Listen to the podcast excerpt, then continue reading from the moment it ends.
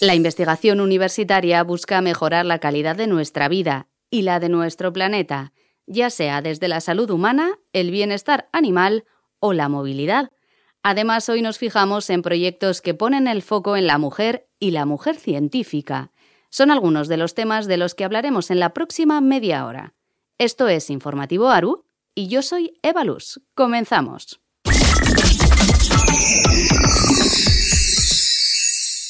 Una investigación de la Universidad de Zaragoza detecta cómo desarmar a las bacterias resistentes a los antibióticos. Las bacterias que causan enfermedades como la meningitis, la gonorrea, la tosferina o la otitis se caracterizan por su tolerancia a los antibióticos, por lo que combatirlas es complicado.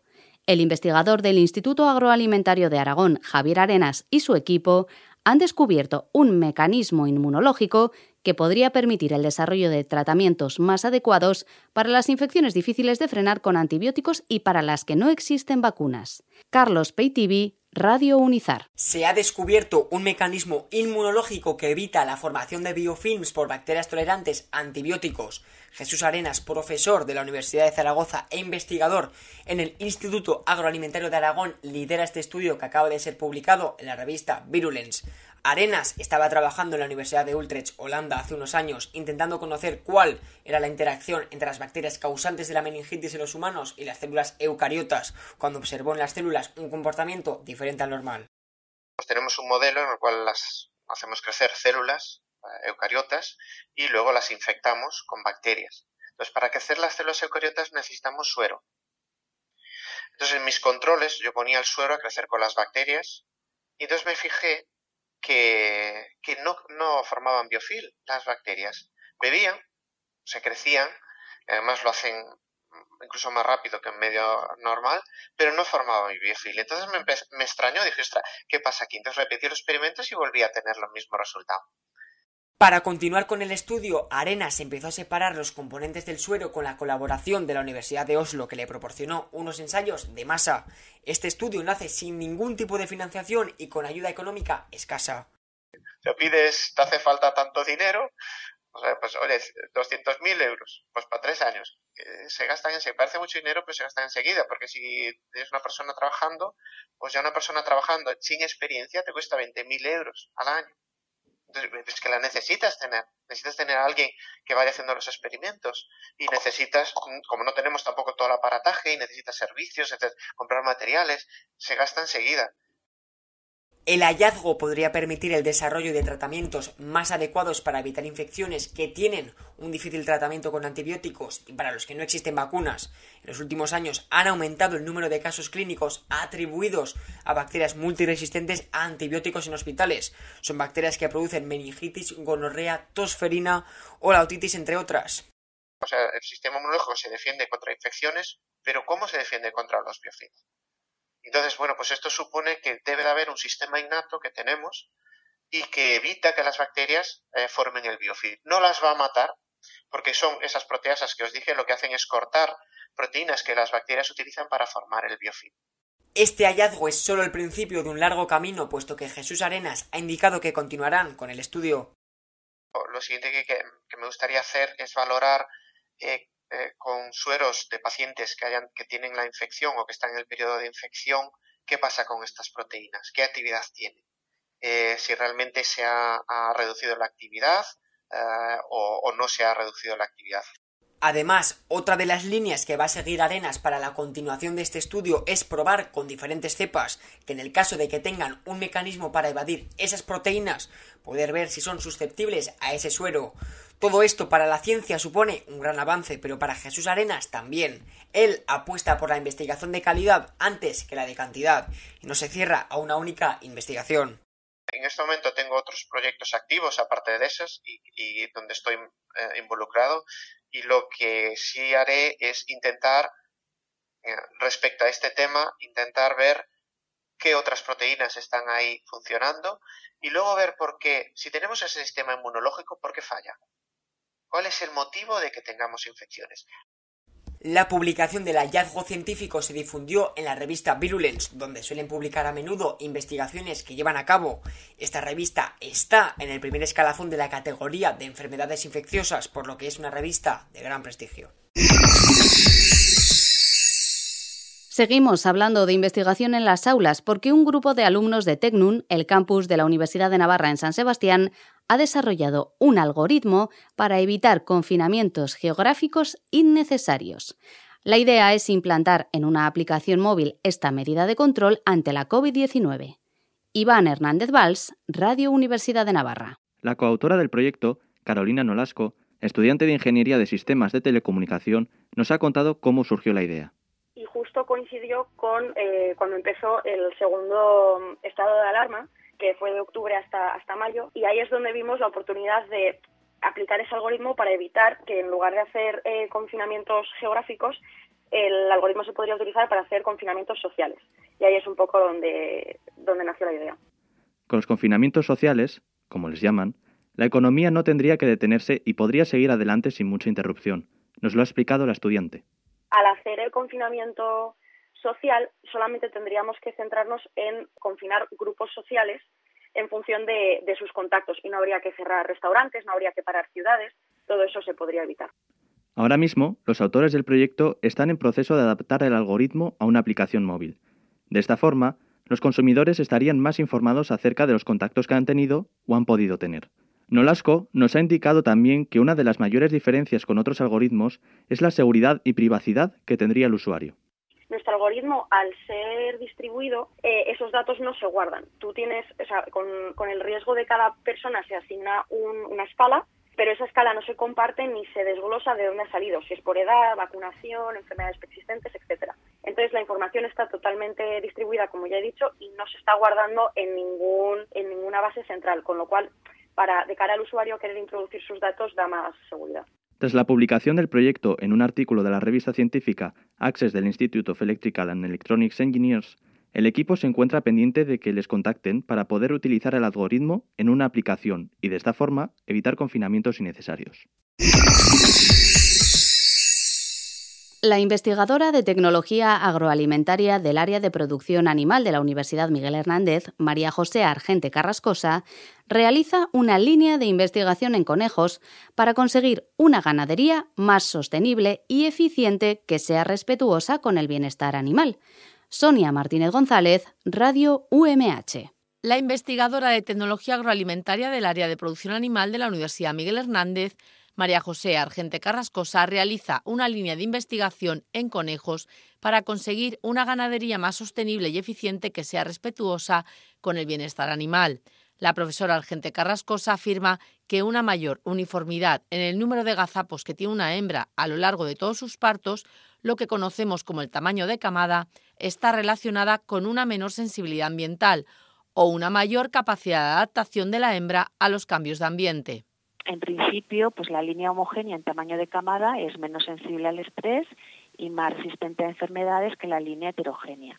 Concretamente, las hembras de esta línea homogénea al final presentan una menor mortalidad y tasa de eliminación que las hembras de la línea heterogénea y por tanto disminuir la variabilidad del tamaño de camada nos ha dado lugar a, reproductoras más resilientes que decimos. Y además llamativamente lo que hemos encontrado es que las hembras de estas líneas tienen un gazapo más al parto que las otras hembras. Esta línea de investigación tiene varios aspectos interesantes que caben destacar y que benefician a la sociedad. Poder aportar soluciones a la necesidad actual de la industria productora de carne de conejo al poder contar con una línea comercial productiva, porque como te he dicho, las hembras de la línea homogénea tienen más gazapitos al parto y además son más eh, resistentes a enfermar, con lo cual pues sería beneficioso o, interesante para la, para la industria. Que esta necesidad surge eh, ante el, hecho de que la industria tiene que reducir cada vez más el uso de antimicrobianos en la producción animal por los problemas que cada vez están apareciendo más sobre resistencia a antibióticos y que están surgiendo en el mundo.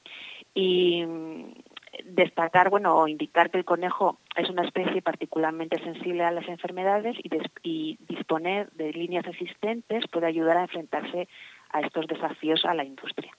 Otra, otro, otro aspecto interesante es que eh, conocer el papel de la microbiota intestinal en la resistencia al estrés y a las enfermedades puede ayudarnos en el diseño de probióticos, que está ahora muy de moda para mejorar la salud, por un lado tanto para el conejo y otras especies ganaderas, eh, como sobre el hombre, porque resulta que el conejo per se tiene interés como especie ganadera por considerarse una especie de abasto, pero también eh, se utiliza como modelo biomédico. Indicar que el conejo es una especie de interés tanto en ganadería como por su uso como modelo biomédico. Hablamos ahora en femenino. Liceum, la Asociación de Mujeres Científicas de la región de Murcia, premia a tres investigadoras de la UCAM por sus competentes proyectos en las áreas de ciencias básicas y experimentales, ciencias sociales e ingenierías y tecnologías. Miriam Monge Radio UCAM. El pasado viernes, con motivo del Día Internacional de la Mujer y la Niña en la Ciencia, tres investigadoras de la UCAM fueron galardonadas en los terceros premios a jóvenes científicas que otorga Liceum, la Asociación de Mujeres Científicas de la región de Murcia. Estos premios se han otorgado en distintas categorías como las ciencias básicas y experimentales, ingenierías y tecnologías y ciencias sociales. En ciencias básicas y experimentales, la premiada ha sido la investigadora Teresa Gómez y su trabajo en el tratamiento de aguas residuales para eliminar los fármacos emergentes y así poder reutilizarlas. Este artículo utiliza unos polímeros de cicloestrinas, que son unos derivados del almidón, para la limpieza de aguas residuales, además de una tecnología con pulsos de luz. Patricia Jimeno ha obtenido el premio en Ingenierías y Tecnologías con su proyecto H2022 Smart Lagoon, enfocado a la elaboración de un gemelo digital del Mar Menor que permita monitorizar y así recuperar la laguna salada. Eh, la predicción de la carga de sedimentos es muy importante tanto para las infraestructuras, las estructuras, presas, puentes de un río, como así para determinar la carga de contaminantes que puede llevar un río. Y en el área de las ciencias sociales, donde la UCAM se está volviendo un referente, la premiada ha sido Trinidad Morales, la cual centra su campo de estudio en la educación física, deporte y rendimiento. El que realizamos durante una temporada un estudio longitudinal comparando niños que ganaban o perdían en, baloncesto juvenil. Estrella Núñez, vicerrectora de investigación de la Universidad Católica de Murcia, resaltó la labor investigadora que se realiza en la institución, así como la necesidad de visibilizar a la mujer en la ciencia es que en nuestra institución se desarrolla una ciencia de calidad competitiva que está a la altura del resto de universidades a nivel nacional y internacional. Yo creo que es importante que estos días se sigan celebrando, pero yo tengo que decir que es importante que se visibilice a las mujeres en la ciencia durante todos los días del año. Y seguimos con ellas. Las clases del Centro Infantil Vera, que acoge la Universidad Politécnica de Valencia, tienen nombre de investigadora, Ana Yuc, Nuria Oliver, Amparo Chiralt, Elvira Costel, Alicia Cordero y Camila Milleto son las protagonistas del proyecto Estrellas Abriendo Caminos. Han participado en unos talleres en la escuela con motivo de la celebración del Día Internacional de la Mujer y la Niña en la Ciencia. Luis Zurano, UPV Radio. Las aulas del Centro Infantil Vera llevan desde ahora el nombre de seis destacadas investigadoras. Se trata de Ana Yuc, Nuria Oliver, Amparo Chiralt, Elvira Costey, Alicia Cordero y Camila Mileto. Ellas se convirtieron por un día en compañeras de los niños y niñas de este centro de la Universidad Politécnica de Valencia. Todo ello gracias al proyecto Estreles o Brincamins. Escuchamos a Ana Yuc, oncóloga e investigadora del INCLIVA. Ha sido una experiencia fantástica. Había dos niñas que han dicho que querían ser científicas, claro, lógicamente lo que quieren ahora, pero ya es bueno que digan la palabra y ya es bueno que se lo planteen como una posibilidad. Y este es el objetivo del proyecto, ir abriendo caminos hacia la ciencia y visibilizando mujeres investigadoras desde las primeras etapas formativas. Mujeres como Amparo Chiralt, investigadora del Instituto de Ingeniería de Alimentos para el Desarrollo de la UPV. Cuando yo me pregunté cuando yo me pregunté por qué hice ciencia, siempre eh, recuerdo esa maestra de párvulos, yo era muy pequeñita, que siempre me animaba y se lo decía a mi madre cuando me veía por la calle. Eh, Quiero decirte, las impresiones que uno guarda cuando es muy pequeño marcan mucho. Y escuchamos ahora a Alicia Cordero, investigadora del Instituto de Matemática Multidisciplinar de esta universidad. Yo creo que es importante desde el mismo momento del nacimiento. Todo lo que nosotros les transmitimos a los niños, aun cuando no entienden las palabras, se les queda. En la presentación del proyecto, las investigadoras participaron en los diferentes talleres preparados por las educadoras del centro relacionados con su actividad científica. En uno de ellos, los más pequeños experimentaron junto a Elvira Costey con diferentes frutas, explorándolas con lupas, microscopios y otros objetos. Escuchamos a la investigadora del CSIC, Elvira Costey. Me quedo encantada con los microscopios esos de plástico que tienen. Hemos estado viendo las frutas, cambiando las frutas. Eso es bueno, es bueno porque les abre a ellos mm, eh, muchas expectativas. Y en otro de los talleres, Camila Mileto compartió con los niños y niñas un taller de construcción sostenible. Espero que todo esto sirva para los niños que están aquí y para todos los niños que no están aquí, que no tienen la suerte quizá de estar aquí en este centro escolar, pero que esto es algo que poco a poco se va contagiando de unos a otros. El proyecto fusiona además la ciencia con el arte y lo hace también en femenino. Y es que la artista valenciana Cristina Durán ha realizado de cada una de las investigadoras unas coloridas ilustraciones que desde ahora recibirán todos los días a los niños y niñas del Centro Infantil de la Universidad Politécnica de Valencia. La Universidad de Sevilla ha lanzado un concurso de ideas para construir los nuevos edificios de las facultades de Farmacia y Medicina. Los centros requieren una remodelación y ampliación de sus instalaciones y mediante esta iniciativa, la US invita a investigadores españoles y de fuera de nuestras fronteras a presentar sus propuestas para acometer las reformas. Luis García, Radius. Se busca disponer de un abanico de reflexiones y propuestas que a través de la ejecución de una arquitectura de calidad resuelvan los conflictos funcionales que se han ido generando y den respuesta a la demanda de espacios destinados a la actividad docente e investigadora de ambos centros. Francisco Montero es el director general del espacio universitario de la Universidad de Sevilla. Las propuestas que se hagan tienen que desarrollar dos marcos de referencia fundamentales. El urbano o el urbanístico, que sería el estudio de detalle, y el programa de usos demandado por cada una de las facultades y construido por ellas. En ambos casos, la solución propuesta podrá plantear fases sucesivas de ejecución de forma que la afección a la actividad del centro sea mínima. La recepción de propuestas finaliza el 1 de junio. A partir de ahí, los jurados de cada concurso valorarán los distintos planes y se concederán tres premios de 6.000, 3.000 y 2.000 euros respectivamente la Universidad Jaume I y Radio Televisión Española han impulsado la creación de una nueva cátedra, la Cátedra RTVE de Cultura Audiovisual y Alfabetización Mediática. La finalidad es crear un espacio de colaboración para la producción de contenidos que permita avanzar a la sociedad en el campo de la alfabetización mediática.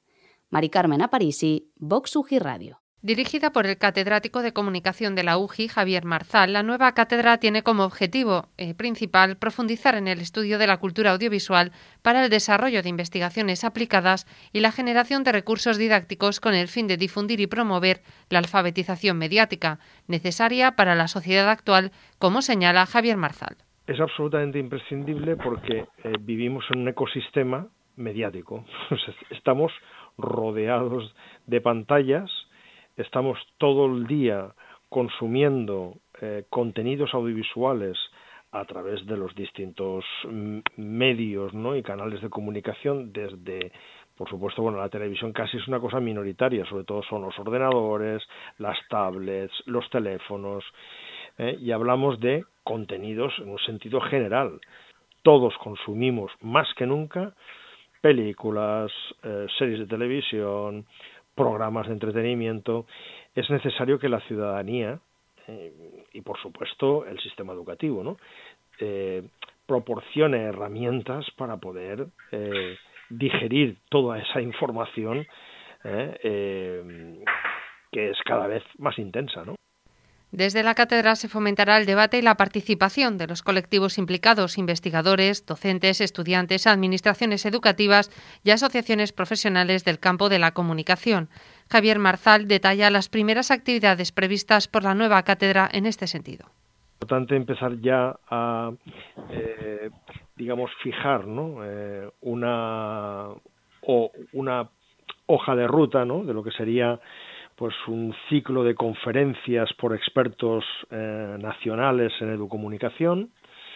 En segundo lugar, eh, lo que podrían ser acciones formativas para el profesorado no universitario, sobre todo de secundaria, en el campo de la alfabetización mediática y, bueno, hacerlo a través de la plataforma de radio y televisión española dentro de unos meses. Entonces habría que empezar a diseñar ¿eh? esa actividad. También, eh, finalmente, estaría el tema de poner en marcha la página web para que exista digamos, una información clara sobre qué es la cátedra, mm, qué objetivos tiene, qué actividades va a ir desarrollando. El convenio de colaboración para la creación de la nueva cátedra ha sido firmado por la rectora de la Universidad Jaume I de Castellón, Eva Alcón, y el presidente de la corporación RTVE, José Manuel Pérez Tornero. Y a continuación, Iñaki Llarena y Daniel Franco repasan en forma de breves las citas universitarias para los próximos días.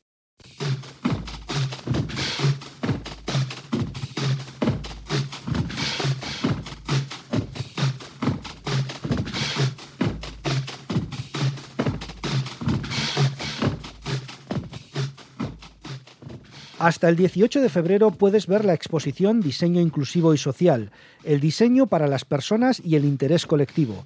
En el centro Las Naves en Valencia. La muestra recopila 20 años de trabajo en diseño inclusivo realizado en la Universidad Politécnica de Valencia. Se exponen productos y 150 proyectos realizados por la comunidad universitaria en todo ese tiempo, respondiendo a un compromiso social.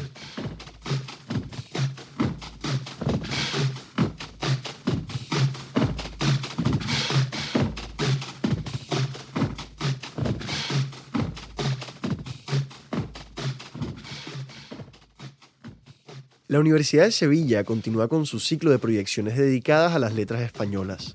El próximo lunes 21 de febrero es el turno de Pascual Duarte, película dirigida por Ricardo Franco en 1976 y que adapta la novela de Camilo José Cela. Será en el auditorio del SICUS el lunes 21 a las 19 horas.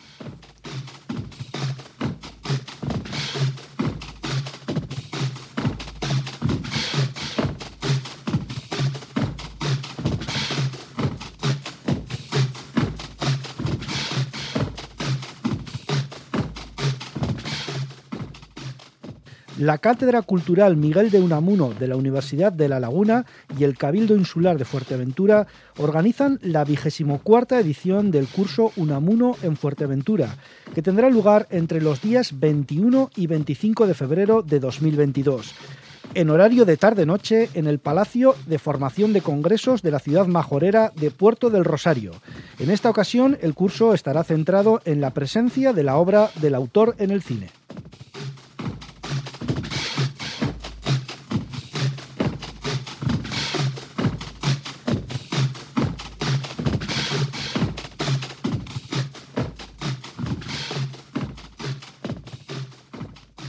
Un año más, el Museo de Ciencias de la Universidad de Navarra ha organizado el Festival de Cine Científico hashtag LabMeCrazy. Del 21 al 25 de febrero, en el Museo del Campus de Pamplona, se proyectarán distintos documentales sobre ciencia que se complementarán con coloquios a cargo de varios expertos.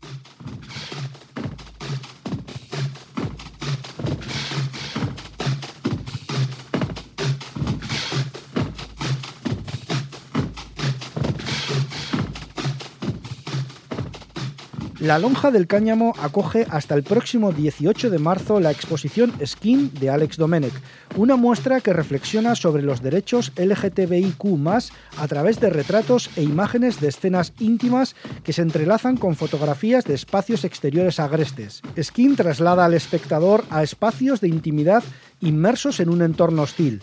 Con este trabajo, Alex Domenech ganó el premio Nuevo Talento FNAC de Fotografía en 2020.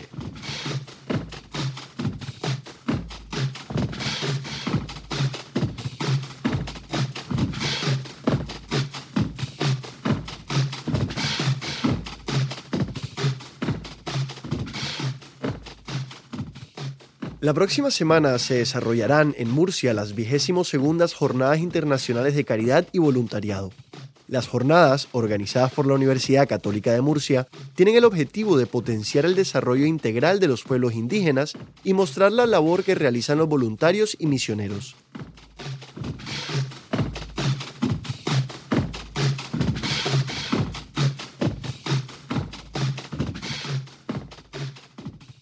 El próximo martes 22 de febrero tenemos una nueva cita con los profesores eméritos de la Universidad de Zaragoza. En esta nueva entrega, los martes del Paraninfo, el investigador Mariano Sanz Badía ofrecerá su conferencia La inoportuna revolución tecnológica de las baterías. Sanz Badía es director de innovación en integración de recursos del Centro Tecnológico Cirque. La cita es a las 7 y media de la tarde en el Paraninfo de Zaragoza.